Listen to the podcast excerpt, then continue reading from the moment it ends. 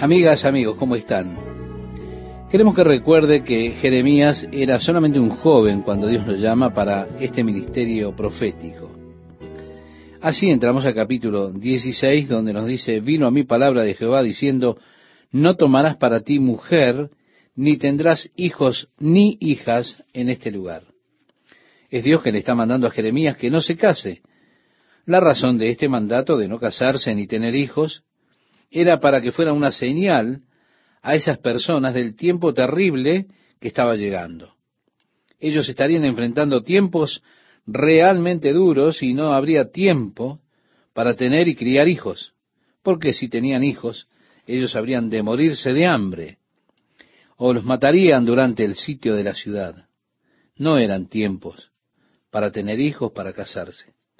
Su soltería sería una señal, un mensaje para el pueblo. Así que con Jeremías, Dios lo llama a quedarse en soltería. Y dice, porque así ha dicho Jehová acerca de los hijos y de las hijas que nazcan en este lugar, de sus madres que los den a luz, y de los padres que los engendren en esta tierra. De dolorosas enfermedades morirán, no serán plañidos ni enterrados, serán como estiércol sobre la faz de la tierra con espada y con hambre serán consumidos, y sus cuerpos servirán de comida a las aves del cielo y a las bestias de la tierra, porque así ha dicho Jehová. No entres en casa de luto, ni vayas a lamentar, ni los consueles, porque yo he quitado mi paz de este pueblo, dice Jehová, mi misericordia y mis piedades. Morirán en esta tierra grandes y pequeños, no se enterrarán, ni los plañirán, ni se rasgarán, ni se raerán los cabellos por ellos. Es que en Israel tenían estas costumbres. Cuando un miembro de la familia moría, no se afeitaban por un lapso de 30 días. Luego, cuando se afeitaban, tomaban el cabello que había crecido en esos 30 días, lo ofrecían como un sacrificio al Señor. Esto era una señal de duelo. Incluso al presente los judíos guardan esta señal de duelo en los casos de muerte. Así que se afeitaban después de 30 días. Ahora Dios está diciendo que no habrá ninguna clase de recordatorio o afeitarse a ellos mismos o lo que fuera por aquellos que murieran. Ni partirán pan por ellos en el luto. Por supuesto, estas personas buscaban mostrar su gran amor por el difunto y cuanto más lamentaban y lloraban, y cuanto más lamento y lloro había en la casa, eso indicaba para todos cuánto usted amaba a esa persona. Así era que cuando moría alguien que era muy cercano a usted, usted quería que todos supieran cuánto amaba usted a esa persona.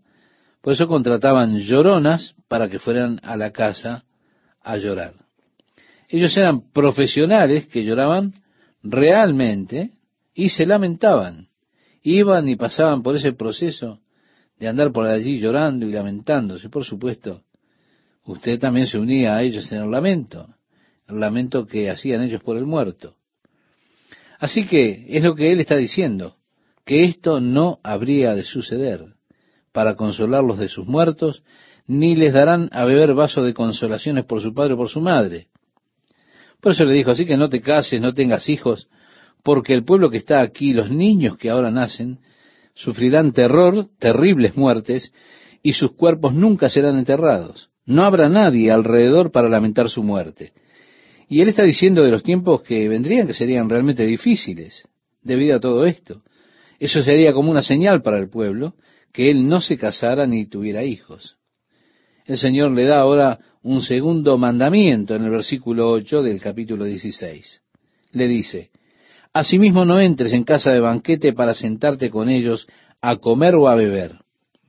Por supuesto, las fiestas eran grandes ocasiones. Piense que no tenían radio, televisión ni cine. Así que el entretenimiento para ellos eran los banquetes, fiestas ocasionales, no solo para comer, sino para beber, entretenerse también. Así que allí pasaban a grandes risas, teniendo toda clase de entretenimiento durante esas fiestas. Esos eran solo tiempos de celebración, de entretenimiento. Pero el profeta le está diciendo que no vayan a estas fiestas, porque así ha dicho Jehová de los ejércitos, Dios de Israel. He aquí que yo haré cesar en este lugar delante de vuestros ojos y en vuestros días toda voz de gozo, toda voz de alegría, toda voz de esposo y toda voz de esposa. Durante tu tiempo, durante esta generación, todas estas cosas cesarán en esta tierra. Así que como una señal para el pueblo que ha llegado al fin, no vayas tampoco a la casa de banquetes, de fiestas, no te unas a la alegría de ellos. Y acontecerá que cuando anuncies a este pueblo todas estas cosas, te dirán ellos, ¿por qué anuncia Jehová contra nosotros todos estos males tan grandes? Todo este mal tan grande. ¿Qué maldad es la nuestra? ¿O qué pecado es el nuestro que hemos cometido contra Jehová nuestro Dios? Entonces les dirás, porque vuestros padres me dejaron, dice Jehová, y anduvieron en pos de dioses ajenos, y los sirvieron, y ante ellos se postraron, y me dejaron a mí, no guardaron mi ley, y vosotros habéis hecho peor que vuestros padres, porque he aquí que vosotros camináis cada uno tras la imaginación de su malvado corazón, no oyéndome a mí. Así que podemos decir que allí había una especie de anarquía. Cada uno seguía la imaginación de su corazón malvado, su propio corazón.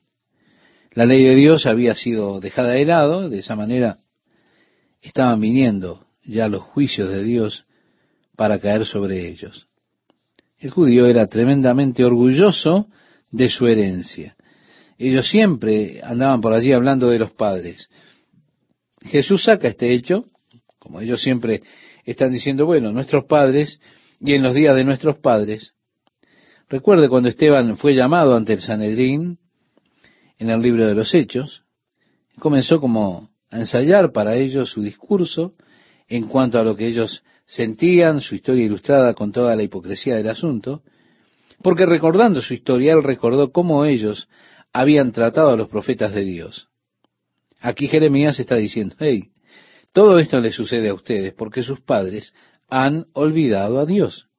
Ellos están adorando estos otros dioses. Y ustedes son mucho peor que sus padres. Cada uno anda caminando según la imaginación de su propio malvado corazón. Por esta causa Dios está pronunciando estos juicios que vienen. Bien, la reacción de este pueblo contra Jeremías fue ponerlo en prisión cuando él llevó este mensaje. Así como ocurrió con Esteban cuando le habló al Sanedrín, usted sabe, nuestros padres. Recuerde a Jesús hablándoles, ellos decían, y querían seguir hablando acerca de nuestros padres. Jesús dijo, miren, si Abraham fuera su padre, entonces ustedes creerían en mí, porque Abraham se regocijó al ver mi día y él lo vio. Claro, ellos argumentaban con Jesús acerca de esto. Decían, nosotros tenemos a Abraham como nuestro padre. Jesús dijo, ustedes son de vuestro padre el diablo, y sus obras son las obras que ustedes hacen.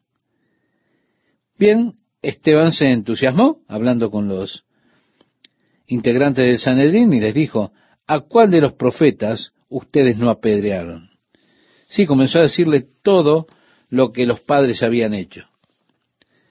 Que ellos no eran esos hombres gloriosos, ilustrados, hombres de fe que proclamaban ellos ellos realmente se habían apartado de Dios y les recordó a ellos este hecho. Aquí dice Jeremías, por tanto yo os arrojaré de esta tierra a una tierra que ni vosotros ni vuestros padres habéis conocido, y allá serviréis a dioses ajenos de día y de noche, porque no os mostraré clemencia. No obstante, aquí vienen días, dice Jehová, en que no se dirá más, vive Jehová, que hizo subir a los hijos de Israel de tierra de Egipto, sino vive Jehová, que hizo subir a los hijos de Israel de la tierra del norte y de todas las tierras a donde los había arrojado, y los volveré a su tierra, la cual di a sus padres. Sí, aquí Dios está hablando de ese oscuro período de la historia que ellos están enfrentando. Durante su tiempo la tierra quedaría desolada. Durante su tiempo ustedes serán llevados cautivos. Esto debido a la maldad que tuvieron apartándose de Dios. Todo esto sucederá en el tiempo de ustedes. Y a pesar de que Él está pronunciando este juicio, Él continúa y habla de ese glorioso día cuando Dios ha de reunirlos nuevamente en la tierra.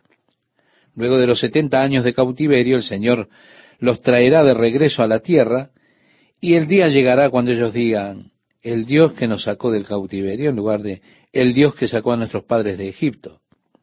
Sí, ellos estarán hablando de Dios, quien nos trajo de regreso del cautiverio.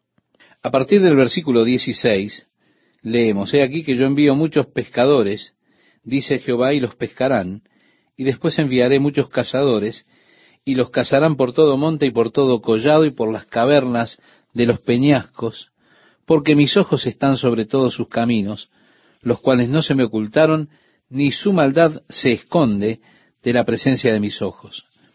Pero primero pagaré el doble su iniquidad y su pecado, porque contaminaron mi tierra con los cadáveres de sus ídolos, y de sus abominaciones llenaron mi heredad. Y ahora Jeremías alza la voz en respuesta a lo que Dios termina de declarar, y dice, oh Jehová, fortaleza mía y fuerza mía, y refugio mío en el tiempo de la aflicción. A ti vendrán naciones desde los extremos de la tierra y dirán, ciertamente mentira poseyeron nuestros padres, vanidad y no hay en ellos provecho. ¿Hará acaso el hombre dioses para sí? Mas ellos no son dioses. Por tanto, he aquí les enseñaré esta vez, les haré conocer mi mano y mi poder, y sabrán que mi nombre es Jehová. Sí, Jeremías alzó la voz. Es casi como lo que encontramos en el Salmo 118, versículo 14, que habla Jehová es mi fortaleza, mi refugio, mi fuerte. El Salmo 91 también. Tal vez él está pensando en ese salmo cuando clama, oh Jehová, fortaleza mía y fuerza mía, refugio mío en el tiempo de la aflicción. Luego la profecía de los gentiles llegando de los fines de la tierra. El apóstol Pablo menciona las profecías acerca de la salvación de los gentiles en su carta que le escribe a la iglesia en Roma. Jeremías en el capítulo 17, versículo 1 dice, el pecado de Judá escrito está con cincel de hierro y con punta de diamante. Interesante, ¿no? Que ellos utilizaran diamantes para escribir en esos días, ¿verdad? Diamantes colocados en hierro. El diamante se colocaba en la punta y eso era lo que servía para escribir.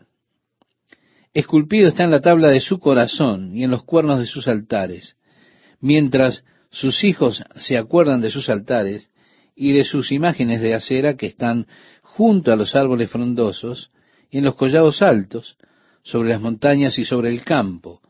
Todos tus tesoros entregaré al pillaje por el pecado de tus lugares altos en todo tu territorio y perderás la heredad que yo te di, y te haré servir a tus enemigos en tierra que no conociste, porque fuego habéis encendido en mi furor, que para siempre arderá.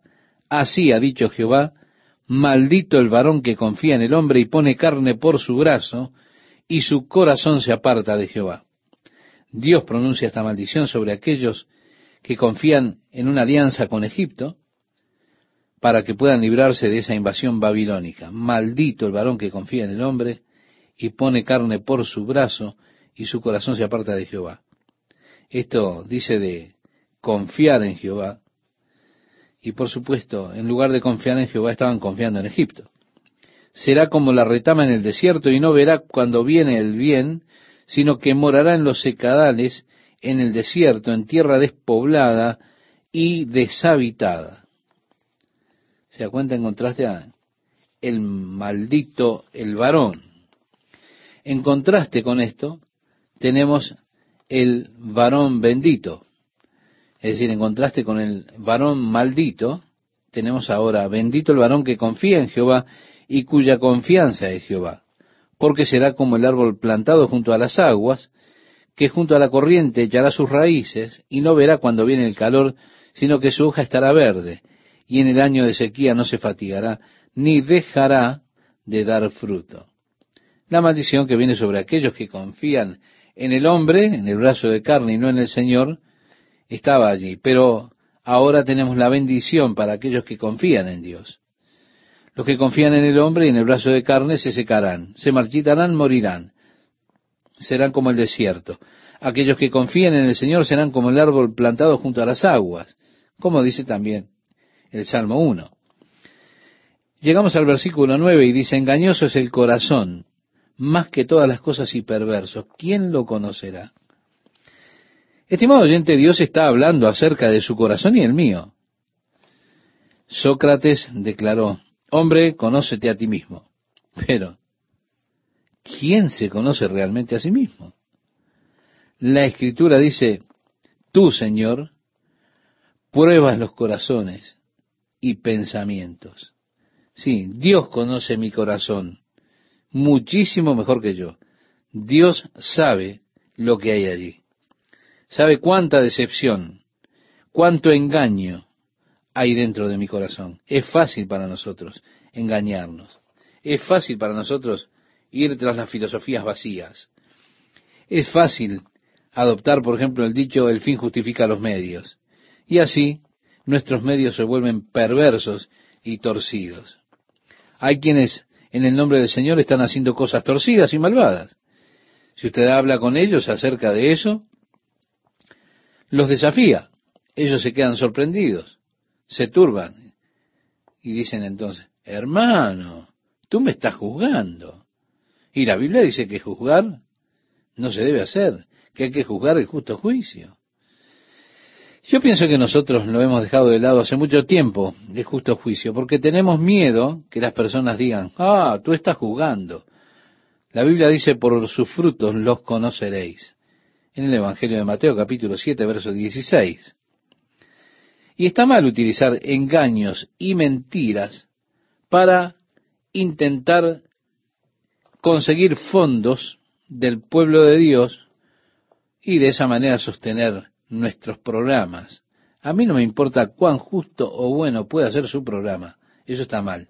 Yo no puedo comprender a los hombres anunciando su ayuno y oración cuando Jesús dijo, cuando ayunes, unge tu rostro, lávate para que luzcas alegre, para que no parezca delante de los hombres que estás ayunando.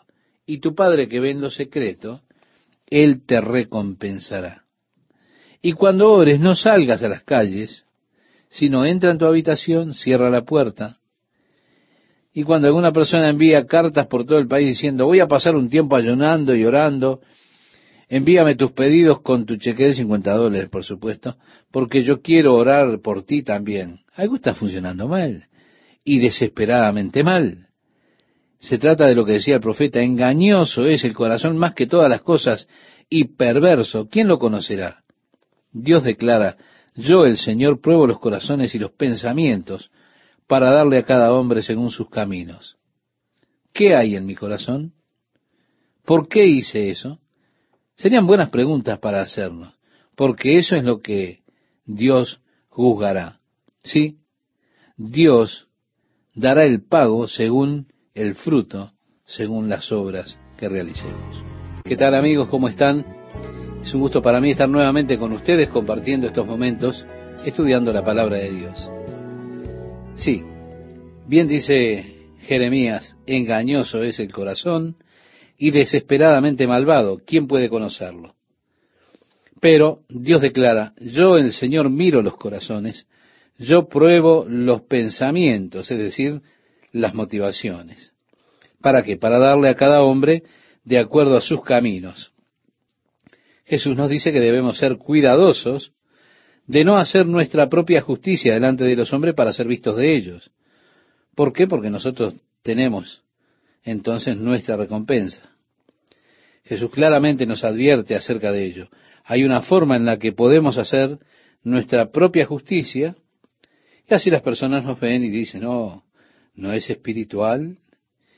Debemos tener cuidado con esto porque es un engaño, una cosa terrible. Mi antiguo orgullo y mi vieja carne quiere que las personas piensen que yo soy un hombre espiritual, espiritual en cuanto a Dios. A mí me gusta que las personas, cuando paso caminando, susurren, oh, qué espiritual que es. Y eso mi carne lo disfruta. Así que es fácil para mí obtener esos premios por estas acciones espirituales. Mi mente en esos casos no está necesariamente según Dios. Cuando usted está allí, usted levanta su cabeza y cierra sus ojos y se pone en esa actitud, parece que uno luce más espiritual. Luego, usted sube en puntillas de pies, sube despacito, camina lento, luce más espiritual. Pero mi mente, ¿en qué está pensando? Y yo estoy pensando, espero que ellos me estén mirando, que ellos vean, que lo noten. Espero que se den cuenta cuán espiritual soy. Pero Dios dice, mira, yo miro el corazón. Yo pruebo tus motivaciones. La Biblia nos dice que un día todas nuestras obras serán probadas por fuego. Mucho de lo que hayamos hecho se esfumará, se irá como el humo. Quizá digamos, espera un momento, Señor, no profeticé en tu nombre, no hice milagros en tu nombre, no sané a los enfermos en tu nombre, Señor. Jeremías dice, yo Jehová que escudriño la mente, que pruebo el corazón. Todas esas obras son madera, heno y hojarasca. Y fueron obras hechas para ser vista de los hombres. Fueron para la gloria propia y para esparcir nuestro nombre por todos lados.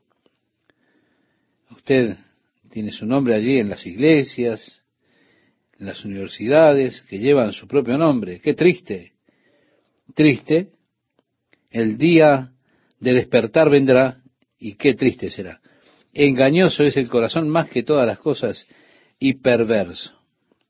David, que se dio cuenta de eso, se dio cuenta que él no conocía su propio corazón debido al engaño del corazón. Él dijo, oh Jehová, tú me has examinado y conocido. Tú has conocido mi sentarme y mi levantarme, has entendido desde lejos mis pensamientos. Sé que dice tal conocimiento es demasiado maravilloso para mí, alto es, no lo puedo comprender. Así lo expresa en el Salmo 139. Yo realmente no puedo alcanzar el conocimiento de mí mismo. Por eso David decía, examíname, oh Dios. Conoce mi corazón, pruébame y conoce mis pensamientos. Y ve si hay en mí camino de perversidad y guíame en el camino eterno. El hombre que comprende y sabe que su corazón es perverso, es engañoso, es aquel que se une a la oración de David diciendo, oh Dios, examíname, Dios, pruébame. Y Dios, si hay algo que está mal, que no sea agradable a ti, revélamelo.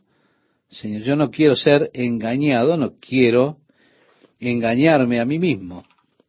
Yo no quiero estar delante de Dios y de repente descubrir que todo lo que he hecho se esfuma con el humo mientras el fuego consume todas las obras de madera, heno y rastrojo o hojarasca. Jesús dijo, no me elegisteis vosotros a mí, sino que yo os elegí a vosotros, y os he puesto para que vayáis y llevéis fruto, y vuestro fruto permanezca.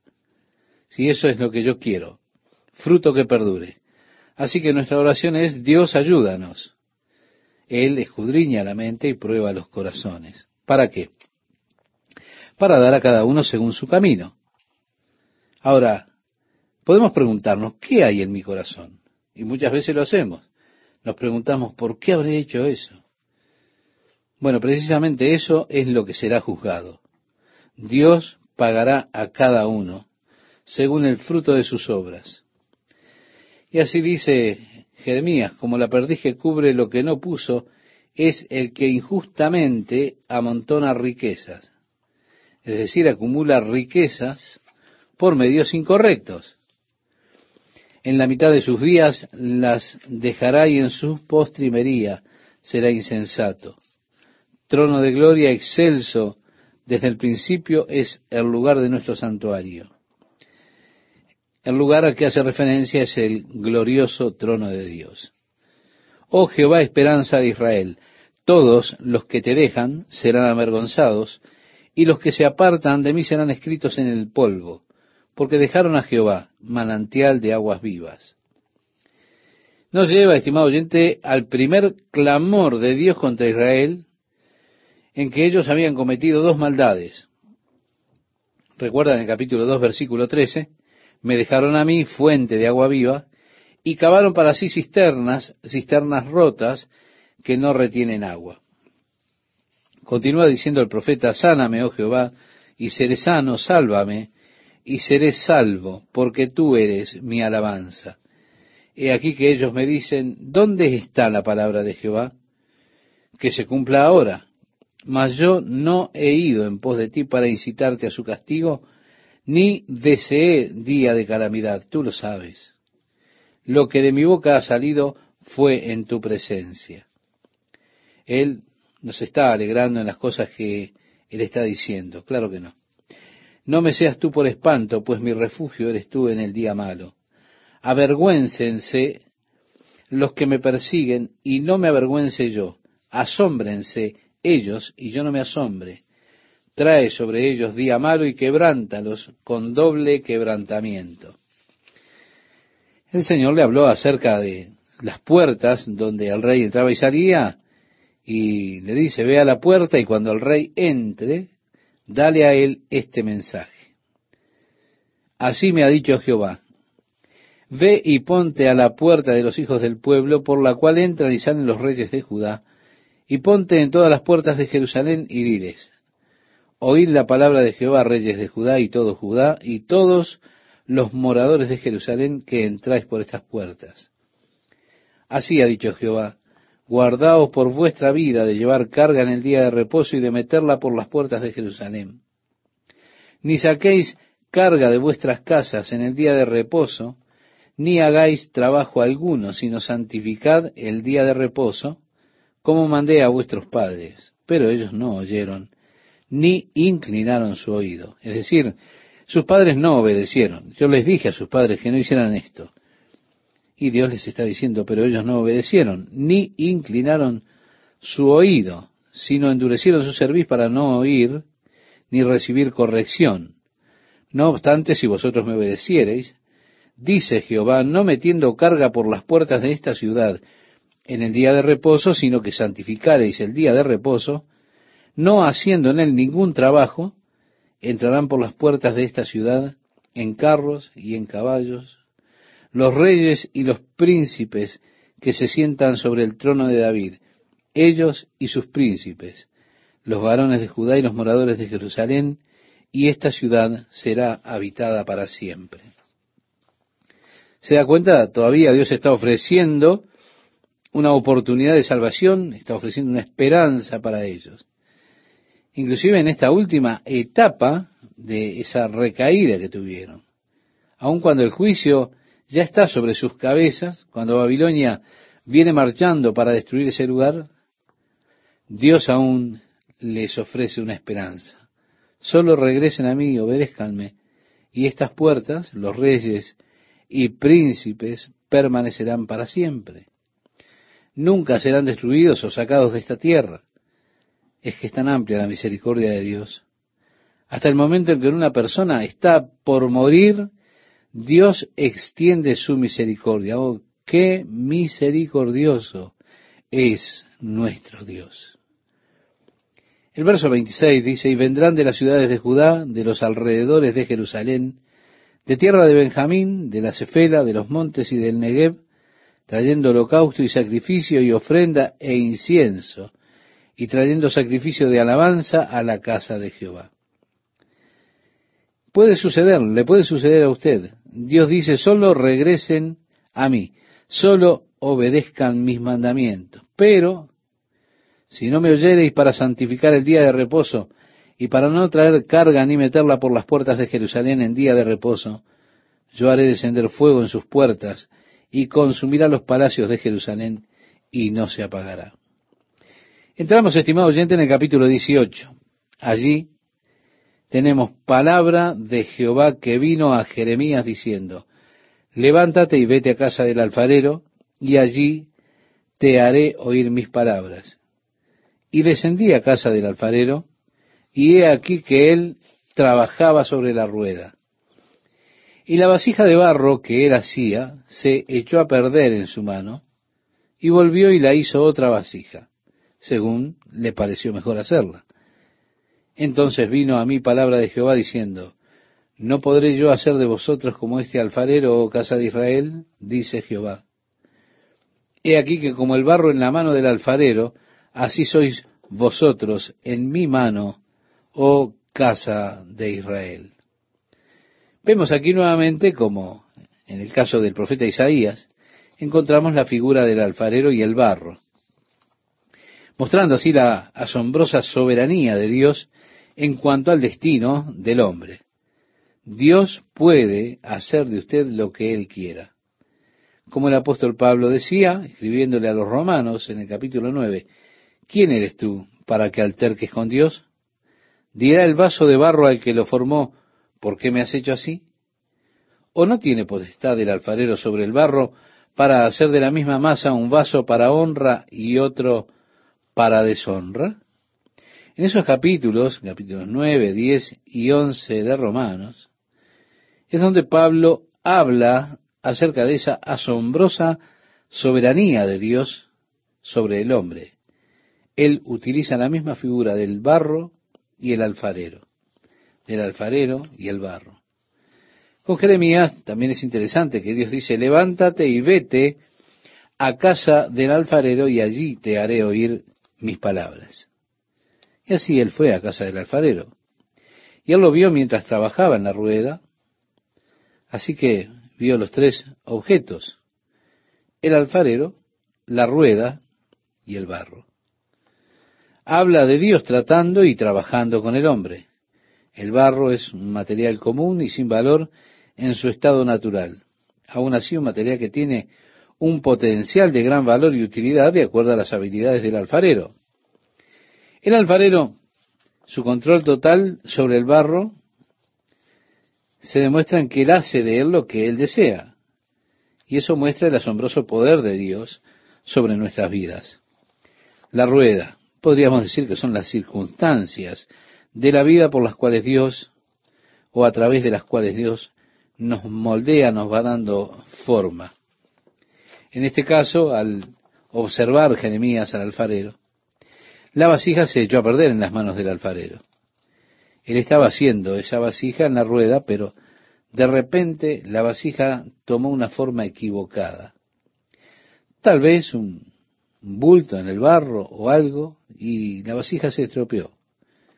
El alfarero solo deshizo el barro lo tomó nuevamente e hizo de él una vasija como le pareció bien hacerla. Y entonces Dios habla y dice, ¿no es Israel la nación de Israel como el barro en mis manos? Y aunque Israel estaba dañada, aún así Dios habría de formarlos a ellos. Él obraría en ellos una nueva obra.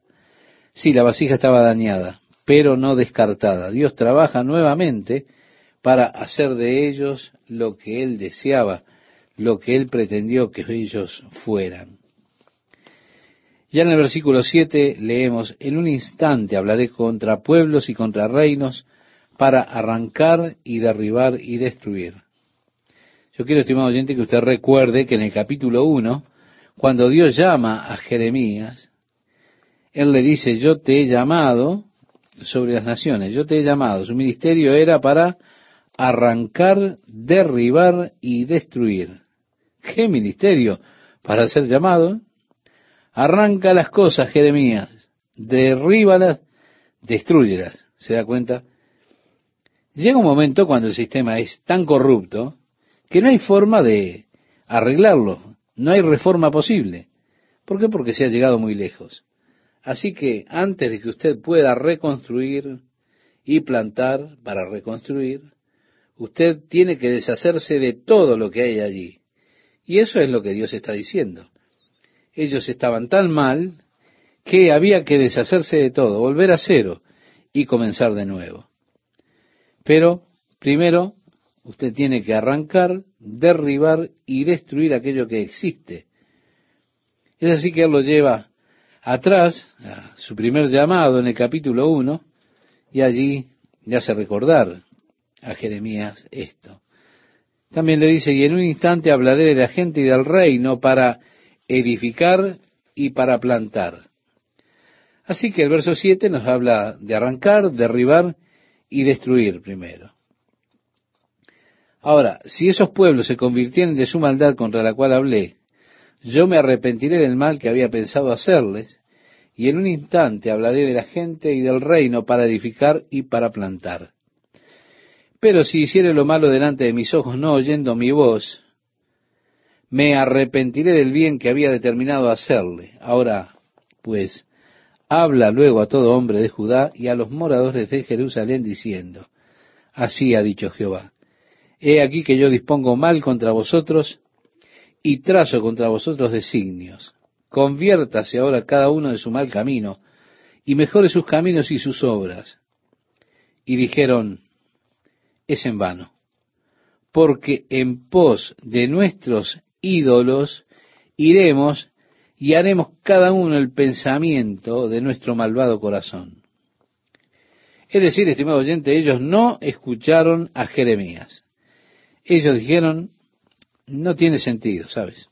Nosotros vamos a seguir igual. En el versículo 23 dice, pero tú, oh Jehová, conoces todo su consejo. Su consejo contra mí para muerte. No perdones su maldad, ni borres su pecado de delante de tu rostro, y tropiecen delante de ti. Haz así con ellos en el tiempo de tu enojo. Realmente el profeta estaba enojado con ellos. Eso es lo que se demuestra en estas palabras. Escucha otra vez que ellos estaban confabulándose para apresarlo y esta vez ya se cansó. Dijo, Dios, encárgate de ellos, haz lo que quieras, elimínalos. Yo ya no oraré más por ellos. Ahora, qué diferente es a Moisés, ¿verdad? Recuerde a Moisés cuánto intercedió, oh Dios, perdona su pecado, y si no, te pido que mi nombre sea quitado de tu libro de la vida. Yo tengo dificultades muchas veces para identificarme con Moisés. Se hace más fácil identificarme con Jeremías. Yo llego a mi auto y encuentro que alguien ha robado algo de mi auto, amigo, y yo oro, Dios, agárralo, golpéalo, Señor deja que ellos se caigan, tropiecen y se rompan una pierna. No tengo misericordia con los ladrones y las personas que roban a otras personas. Me enoja muchísimo. Y pienso que tu ángel los persiga y los haga pasar un mal momento, Señor. Por eso le digo que yo me identifico más con Jeremías que con Moisés. ¿Qué tal, amigas, amigos? ¿Cómo están? Quiero invitarles a que me acompañen a leer estos versículos que comienzan el capítulo 19, como mencionaba Esteban. Así dijo Jehová, ve y compra una vasija de barro del alfarero. Es decir, toma una de esas botellas que el alfarero ha hecho, una botella de barro, y lleva contigo de los ancianos del pueblo y de los ancianos de los sacerdotes, y saldrás al valle del hijo de Ginón, que está a la entrada de la puerta oriental y proclamarás allí las palabras que yo te hablaré. Estimado oyente, el valle de Ginom corre a lo largo del lado sur de la ciudad de Jerusalén. Este valle se junta con el valle de Cedrón, justamente en la base del monte de Ofel, que era el lugar de la ciudad de David. Y si usted se sitúa en el monte Sión, cuando mira hacia abajo, al valle que está al sur, usted está observando entonces el valle de Ginón. Fue allí donde los hijos de Israel realizaron muchas de sus adoraciones paganas a los dioses de los cananeos y el pueblo que habitó en la tierra antes que ellos eh, llegaran allí. Así que él está yendo al valle donde esos ritos paganos se realizaban por parte del pueblo, y él va con este jarro de barro de la casa del alfarero. Así que llama a los sacerdotes, ancianos, y le dice, congréguense en el valle, y yo daré mi palabra allí. Te diré qué hablar. Así leemos a partir del versículo 3, Dirás pues, oíd palabra de Jehová, oh reyes de Judá, y moradores de Jerusalén. Así dice Jehová de los ejércitos, Dios de Israel. He aquí que yo traigo mal sobre este lugar, tal que a todo el que lo oyere le retiñan los oídos, porque me dejaron. Vemos, allí está la razón por la cual el juicio de Dios está viniendo, porque me dejaron, lo habían olvidado y enajenaron este lugar y ofrecieron en él incienso a dioses ajenos, los cuales no habían conocido ellos, ni sus padres, ni los reyes de Judá, y llenaron este lugar de sangre de inocentes, y edificaron lugares altos a Baal, es decir, altares a Baal, para quemar con fuego a sus hijos en holocaustos al mismo Baal. Si usted va a Israel, en el Museo de Historia Natural, tienen una colección de esas pequeñas representaciones del dios Baal. Tienen muchos que fueron hechos de metal, otros de piedra. Cuando usted los mira, sus manos siempre apuntan hacia arriba con las palmas y tienen eh, estas pequeñas estatuillas que de algún modo parecen humanas, con pequeños brazos, reitero, las palmas de las manos hacia arriba. Ahora, lo que hacían allí en el valle de Inón es que ponían esas pequeñas representaciones de los dioses o del dios Baal en el fuego hasta que se pusieran al rojo vivo. Luego tomaban a sus pequeños bebés y los ponían en los brazos de esos pequeños dioses que estaban, reitero, al rojo vivo, quemándolos hasta que morían, mientras ellos danzaban y adoraban a Baal. Espeluznante. Ahora, esta es una de las cosas que Dios está denunciando, esas cosas horribles que el pueblo de Dios estaba haciendo. Estas cosas eran horribles sacrilegios de los cuales ellos eran culpables. Así que Dios dice, y edificaron lugares altos a Baal para quemar con fuego a sus hijos en holocaustos al mismo Baal, cosa que no les mandé ni hablé, ni me vino al pensamiento. Dios nunca pensó que una persona tuviera que sacrificar su hijo, su hija, para él. Por tanto, he aquí vienen días, declara el Señor, cuando este lugar no se llamará más Tofet, ni valle de Benjinón, sino valle de la matanza, y haré nulo el consejo de Judá y de Jerusalén en este lugar, es decir, en este valle. Y los haré caer a espada delante de sus enemigos y a mano de los que buscan su vida, y entregaré sus cadáveres por comida a las aves del cielo y a las bestias de la tierra. También convertiré esta ciudad en desolación y burla. Todo aquel que pase por ella se quedará atónito y silbará a causa de toda su destrucción. Y les haré comer la carne de sus hijos y la carne de sus hijas, y cada uno comerá la carne de su prójimo durante el sitio y en la aflicción con que les afligirán sus enemigos y los que buscan su vida. Por tanto, de aquí vienen días, dice Jehová, que este lugar no se llamará más Tofet, ni valle del hijo de Ginón, sino valle de la matanza y desvaneceré el consejo de Judá y de Jerusalén en este lugar, y les haré caer espada delante de sus enemigos. Sí, eso es lo que les dice Dios a este pueblo. Después que pronuncies esto, le dice al profeta, rompe la vasija a la vista de ellos. Y les dirás, así ha dicho Jehová de los ejércitos, Así quebrantaré a este pueblo y a esta ciudad como quien quiebra una vasija de barro que no se puede restaurar más. Y en Tofet se enterrarán porque no habrá otro lugar para enterrar. Así haré a este lugar, dice Jehová, y a sus moradores, poniendo esta ciudad como Tofet. Las casas de Jerusalén y las casas de los reyes de Judá serán como el lugar de Tofet, inmundas por todas las casas sobre cuyos tejados ofrecieron incienso a todo el ejército del cielo y vertieron libaciones a dioses ajenos. Y volvió Jeremías a Tofet, a donde le envió Jehová a profetizar, y se paró en el atrio de la casa de Jehová y dijo a todo el pueblo, Así ha dicho Jehová de los ejércitos, Dios de Israel.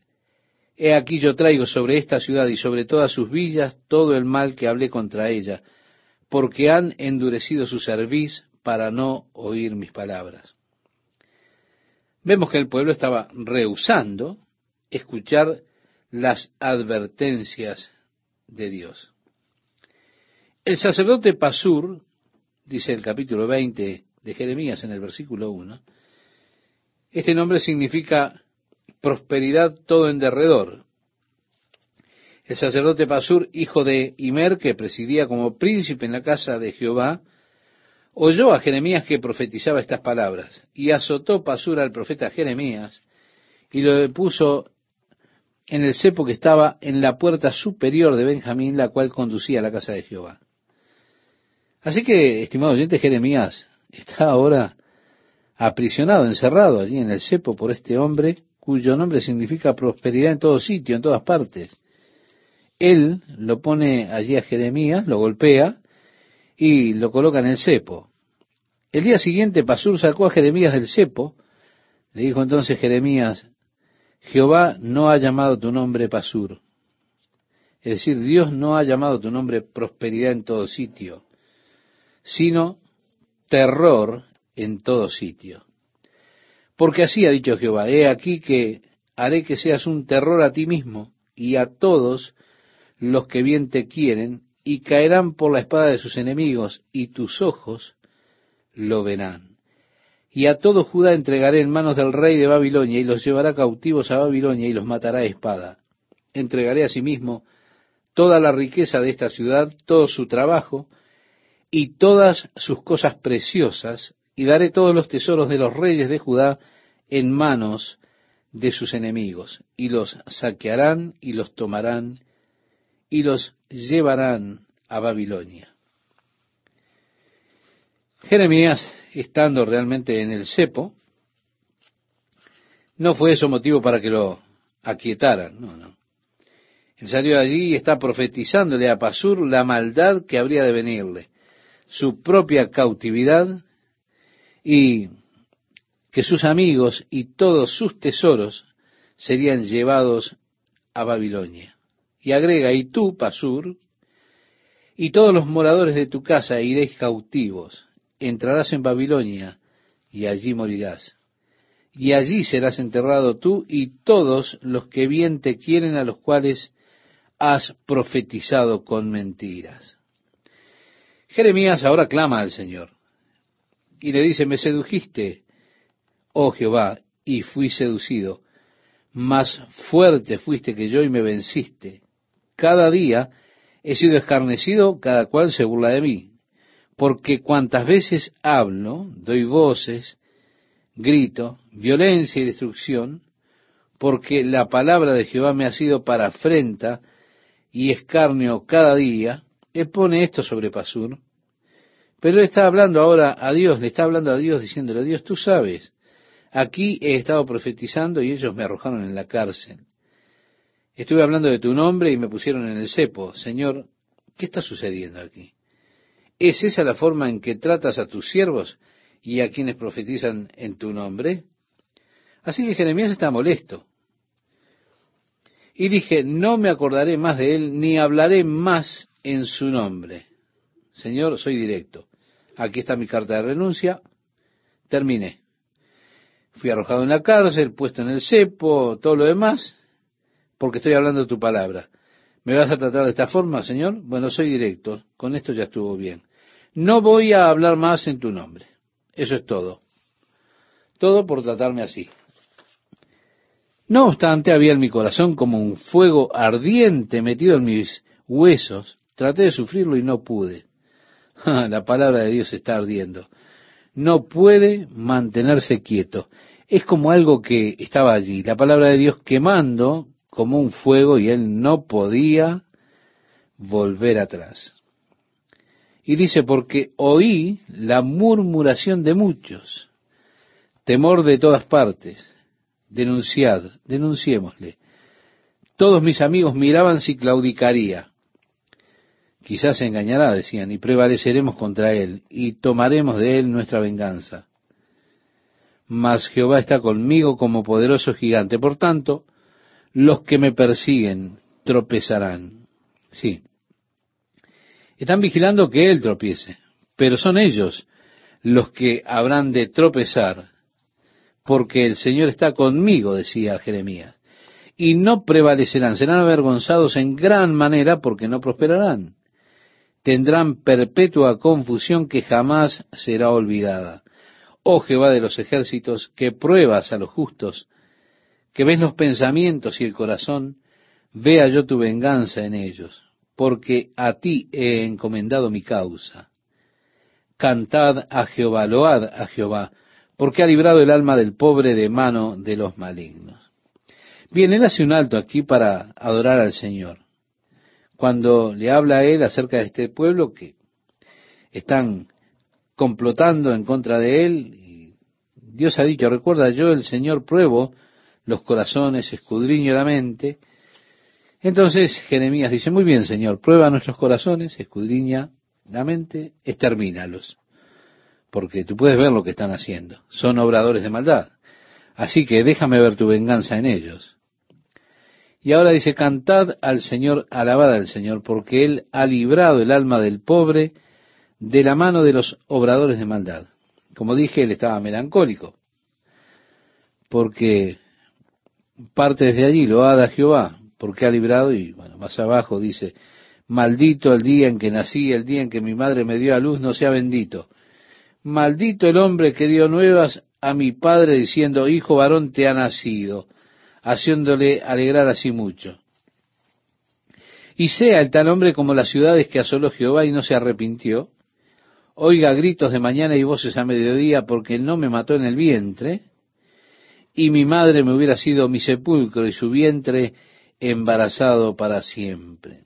En otras palabras, que nunca me hubiera dado a luz todavía sería un niño que nació muerto o algo así, o aún estaría en el vientre.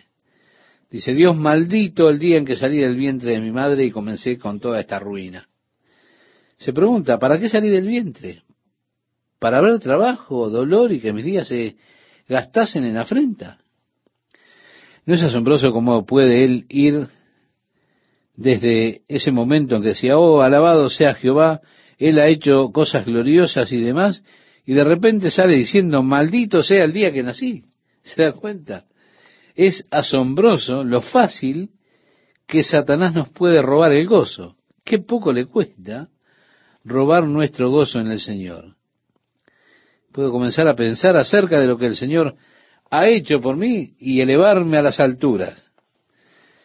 Si estoy pensando acerca de la bondad de Dios, la bendición de Dios y lo demás que Dios ha hecho, entonces me regocijo, comienzo a cantar cánticos de alabanzas, de amor por Él, me entusiasmo, oh Señor, eres tan bueno, te amo. Es real, Señor, no puedo creer lo que estás haciendo. Estoy tan contento, tan emocionado en el Señor y todas las cosas del Señor, y allí voy por la calle lleno de emoción, adorando a Dios, y de repente algún loco, sin razón, aprieta allí su freno justo delante de mí, se da cuenta, tengo que hacer un viraje, frenar, hacer una maniobra bárbara para esquivarlo, y allí me paro y le grito, ¡oíme, idiota! Se da cuenta, y pasé de aquella gloriosa altura espiritual en la cual venía a tratar a este monstruo carnal en un breve momento nada más. Es asombroso lo rápido que podemos pasar de esa altura espiritual a las profundidades de la desesperación. Y así pasa con Jeremías. Él pasa de la alabanza a Dios a ese de repente maldito sea el día en que nací. Cuidado, estimado oyente, no deje que Satanás le robe su gozo. Dese cuenta que él está decidido a hacer eso. Esté en guardia, regocíjese en el Señor siempre, decía el apóstol Pablo. Sí que su corazón se regocija en Dios. Haga alabanzas para Él por su bondad, por sus bendiciones, su misericordia, su gracia. Y cuando Satanás arroje esas piedras de tropiezo en el camino para derribarle en la carne, no lo permita. Quiero comentarle algo. Hace un tiempo fui al mercado tan feliz como podía estar, regocijándome en el Señor. Él es tan bueno, Él me bendijo mucho. Y allí había un trozo de carne muy bueno y grueso que puse en mi canasta y pensaba, Señor, me has dado el dinero para comprar esta carne, me voy a ir a casita, la voy a asar, oh Señor, eres tan bueno para conmigo. Puedo recordar el día cuando no podía comprar un trozo de carne como esta, y ahora, Señor, estoy aquí. Bendito seas, eres tan bueno conmigo. Y allí estaba parado yo, gozoso en el Señor, esperando mi turno, diciendo, oh Señor, eres tan bueno. Y un gordito con un cigarro en la boca vino y se me puso delante de mí en la fila. Y pensé, ¿por qué tan violento? Y ya estaba listo para tomarlo del cuello y darlo vuelta y decirle, ¿quién te piensas que eres? ¿No ves que estoy parado aquí en la fila? Ponete detrás de mí. Ah, y ese cigarro que tenía. Qué horrible. Se lo quería hacer tragar. Realmente estaba enfurecido. Pero allí el Espíritu me habló y dijo, oh, tanto amor, tanto gozo, tanto regocijarte en el Señor, todo disipado por ese cigarrillo. Yo dije, ni modo, no voy a perder mi gozo por este personajecito. Voy a dar otra vuelta alrededor del comercio.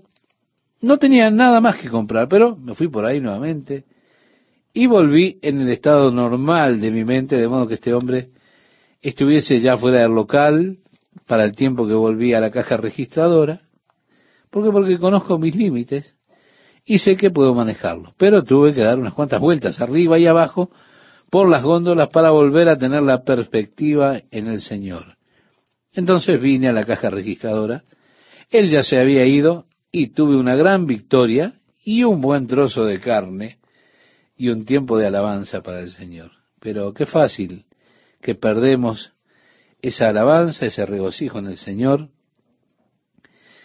Rápidamente Satanás puede arrojar una trampa por allí y amigo, nos atrapa. Esa conciencia de Dios, ese gozo y regocijo nos es quitado y sentimos esa furia, esa amargura y además.